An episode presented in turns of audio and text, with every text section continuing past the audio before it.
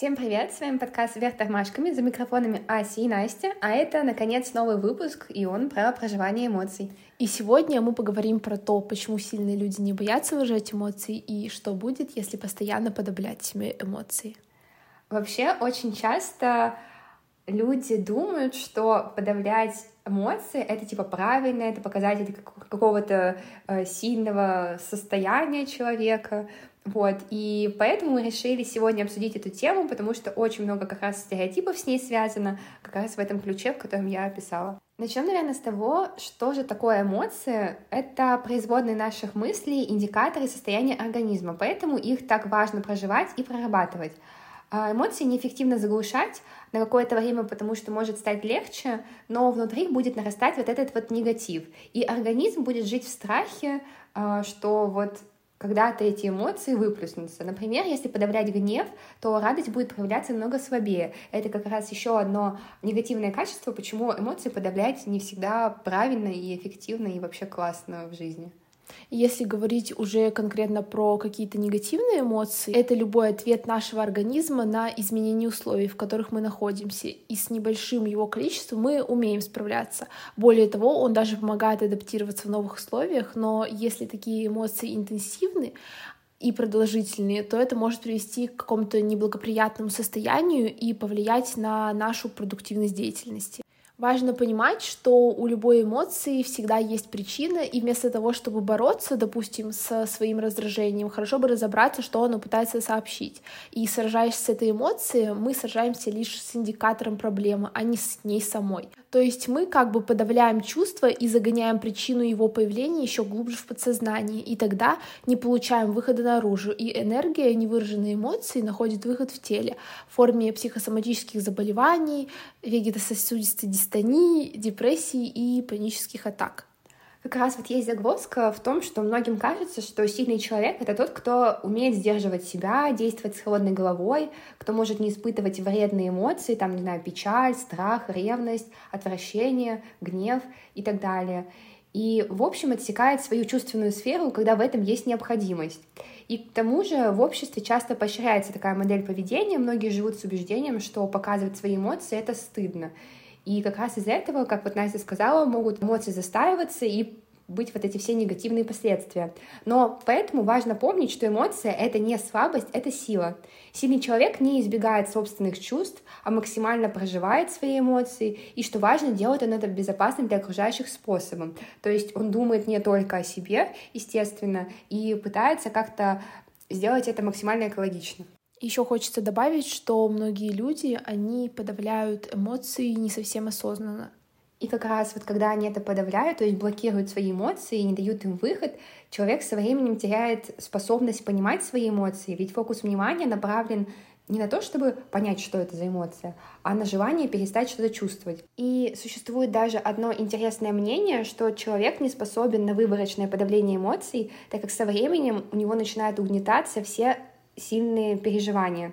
И вообще цель живого человека — это улучшить способ совладения с эмоциями, не перестать типа чувствовать все, что только можно. Да, мне кажется, еще важно осознать, что непережитые эмоции, они никуда не исчезают сами по себе, и когда эмоция не проявляется, то она, соответственно, подавляется, и можно подавить выражение эмоций, но нельзя его уничтожить.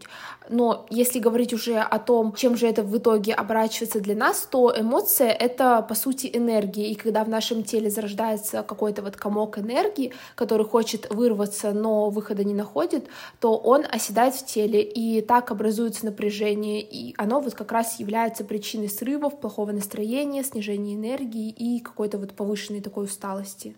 Давайте тогда, наверное, уже перейдем к причинам и признакам, по которым могут подавляться собственные эмоции. Люди часто не замечают и не понимают собственного подавления и накопительства, потому что это, как правило, происходит уже давно, бывает даже с самого детства, и это воспринимается у человека как норма.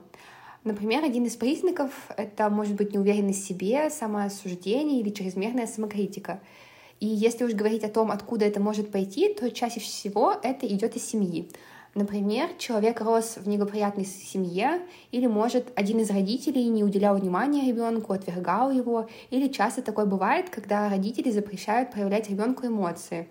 И, например, говорят что-то вроде, что люди на улице подумают, или также, когда у ребенка случается неприятная ситуация, какие-либо проблемы, то родитель говорит, не плачь, слезами горю не поможешь, и вследствие подобного опыта у человека с детства закрепляется подобное мнение, что я такой, какой я есть, своими настоящими эмоциями никому не нужен, а, мне не следует их проявлять, мне нужно быть таким, каким меня хотят видеть, и вот тогда меня примут, тогда меня полюбят.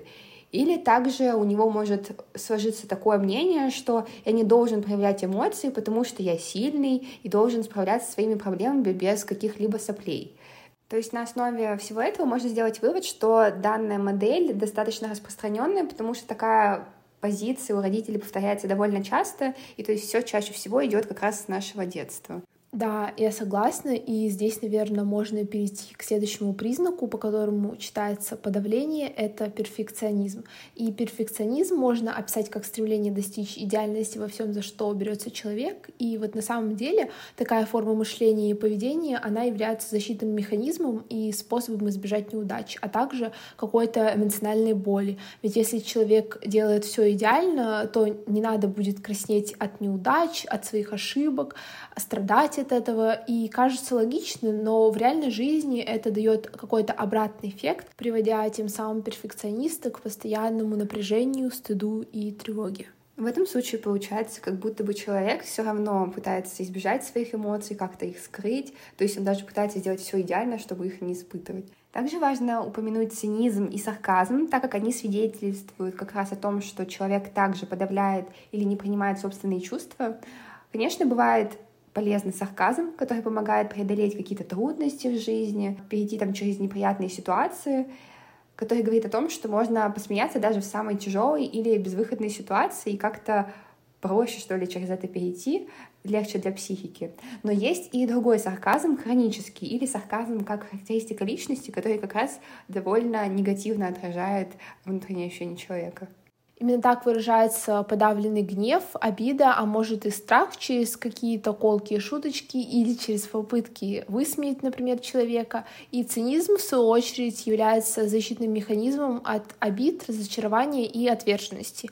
И если посмотреть на это с какой-то другой стороны, то человек не будет обижаться из-за неприятных поступков других людей по отношению к нему, если он заведомо себя убедил, что люди не умеют поступать иначе. И тут важно сказать, что люди могут не подавлять свои эмоции, но и скрывать их от окружающих. И это также приводит к каким-то негативным последствиям. И многие могут думать, что скрыть эмоции и свои чувства от близких людей — это лучше, чем им это говорить. Иногда это связано со страхом надоесть своими проблемами, например. Но также стоит отметить, что люди не всегда подавляют свои эмоции, как кажется окружающим, а это зависит от их темперамента. То есть для разных темпераментов проявлять эмоции по-разному — это нормально. И тогда, наверное, важно немножко объяснить, какие бывают темпераменты и какие вообще бывают люди. А некоторые люди часто раздражаются, некоторые же невозможно вывести из себя. Например, если мы берем холериков, то это вспыльчивые люди, раздражительные, невыдержанные, но могут мобилизироваться для решения проблем очень быстро. А флегматики — невозмутимые люди, часто их реакция довольно спокойная. Сангвиники — это, наоборот, яркая реакция на конфликт, то есть такие вспыльчивые, яркие люди. Также бывают людям, которым свойственно глубоко переживать неприятности, всякую смену обстановки, и их обычно относят к меланхоликам. Но следует также помнить, что люди все, они неоднозначны настолько, чтобы представлять один и тот же вид психотипа. И в чистом виде темпераменты встречаются крайне редко. Большинство людей в разных ситуациях обнаруживают черты разных типов темперамента. Но также нужно понимать, что у всего есть крайности, и выражение всех своих эмоций — это такая же степень инфантильности, как и все подавлять. И под влиянием эмоций мы склонны делать выбор в пользу какого-то решения, которое может привести за собой какие-то неприятные последствия. Например, когда мы находимся в некомфортной для себя обстановке, мы руководствуемся не мозгом, а чувствами, и возможность выплеснуть свои эмоции в публичном пространстве как попытка хоть как-то взять свои эмоции под контроль, но это может разрушить отношения между близкими людьми или со знакомыми, в случае, например, каких-нибудь разных мнений. И чтобы выдержать эту грань между чрезмерным подавлением и чрезмерным выражением эмоций, нужно как раз-таки экологично их выражать, экологично выражать свои чувства.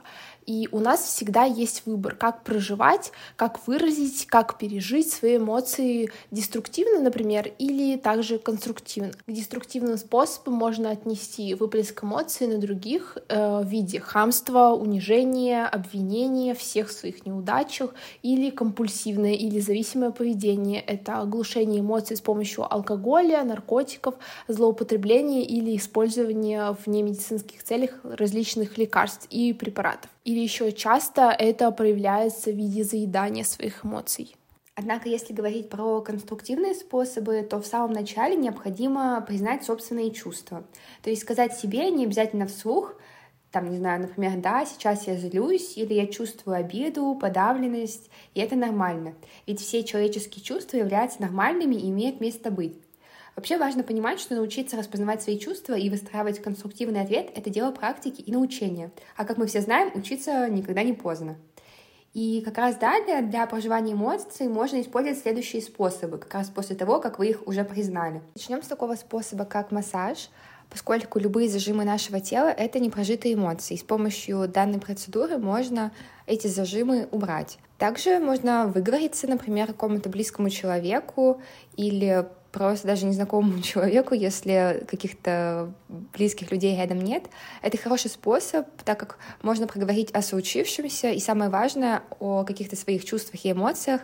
Необходимо понимать, э, что речь идет не о поиске поддержки со стороны, а о том, чтобы с кем-то просто поделиться ситуацией. Еще можно прописать свои эмоции, мысли на этот счет и как раз рассказать в подробностях, что произошло. Это хороший способ, если у вас как раз нет какого-то близкого человека рядом, с которым можно можно поделиться своими переживаниями. Также, наверное, можно упомянуть спорт. Это прекрасный и давно известный способ очищаться эмоционально. Сегодня это распространенное и общедоступное направление. Когда вы работаете телесно, вы высвобождаете подавленные эмоции. Поэтому нагрузки должны быть не предельные, а нормальные, но задействовать э, все тело. Это может быть бег, аэробика, фитнес, растяжки. И каждый, кто ходил на тренировку, знает, что на тренировке тяжело, а после спокойно. Кстати, да, я с этим абсолютно согласна. Мне очень нравится нравится вот таким способом проживать эмоции, когда ты приходишь на тренировку, там, не знаю, ты побегал или где-нибудь на улице устроил себе пробежку, и после этого ты прям чувствуешь себя каким-то воодушевленным, таким очищенным человеком, и уже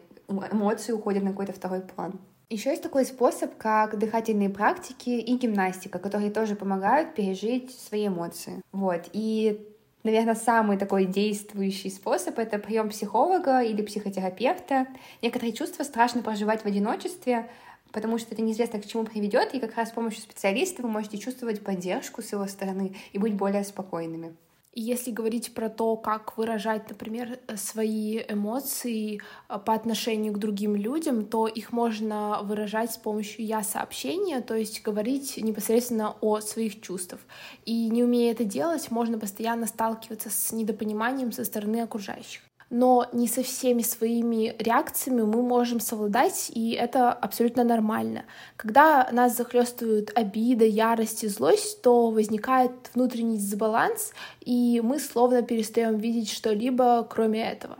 Важно помнить, что взаимные негативные эмоции, они лишь растят напряжение, и зачастую здесь просто нужно принять решение, и как бы нам не хотелось выплеснуть эмоции на близкого человека, как бы нас не возмущало какое-то несогласие, согласие, нужно постараться перенаправить свою агрессию в какое-то другое русло.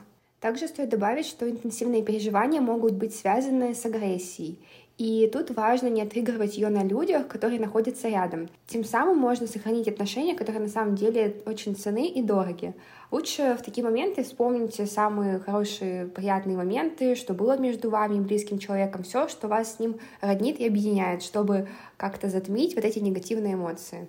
И как мы уже упоминали ранее, разговаривать я сообщением и в первую очередь делать акцент на своих чувствах и не обвинять других людей, не говорить о том, что они виноваты, что так поступили и что мы сейчас испытываем негативные эмоции из-за них. Также, если вы знаете, что, например, человек придерживается какого-то другого мнения, э, когда у вас произошел какой-то конфликт, связанный как раз с спором или что-то в этом роде, то не нужно стараться его переубедить.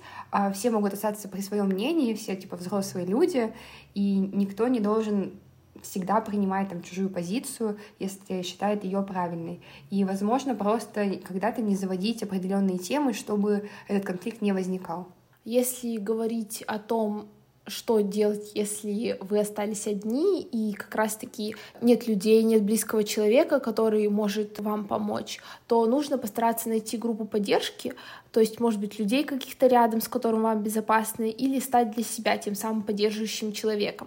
Сказать себе те слова, которые хочется услышать от другого. Посочувствовать себе, обнять и пожалеть. И если этого недостаточно, если накрывает отчаяние, можно обратиться за помощью к психотерапевту или психологу. И, кстати, это очень хорошее замечание, потому что многие думают, что проживать эмоции одному невозможно. И вот как раз Настя очень прикольно сказала, я очень часто себе об этом напоминаю, что ты не должен всегда надеяться на других людей, и что многие эмоции мы можем проживать абсолютно в каком-то одиночестве, можно так сказать, и это будет тоже эффективно. Еще очень часто бывает так, что эмоции берут настолько вверх над нами, что мы начинаем даже немножко замирать и не понимать, что делать, потому что у нас нет ни сил ни на работу, ни на что. И может казаться, что любая деятельность утратила смысл. И в такие моменты важно вспомнить, для чего мы это все делали раньше, что нас мотивировало, чем мы руководствовались, когда выбирали двигаться, а не замирать на месте. Да, я абсолютно согласна. И тут, наверное, стоит добавить, что можно еще присмотреться к своей деятельности, и, скорее всего, она полезна не только вам, но и кому-то еще. Может быть, вы помогаете тем, кто сейчас особенно уязвим, или благодаря вам держится какое-то общее дело или ваш ваше творчество вдохновляет кого-то и заставляет не сдаваться. В заключении хочется сказать, что каждый человек борется со стрессом так, как ему комфортно. И это нормально, если ты уходишь с головой в работу или учебу, продолжаешь жить своей обычной жизнью или заниматься повседневными делами в текущей ситуации. Главное, чтобы твой способ проживания эмоций не вредил тебе и окружающим людям. И если хочется предпринимать активные действия, можно направить энергию в физические нагрузки или другие задачи. Просто помните, что никто не имеет права оценивать, как вы живете и справляетесь своими чувствами. Общайтесь с близкими людьми, которые разделяют ваши взгляды или могут выслушать и принять. Это тоже может быть отличной опорой в любое время. За микрофонами были Ася и Настя. До новых встреч!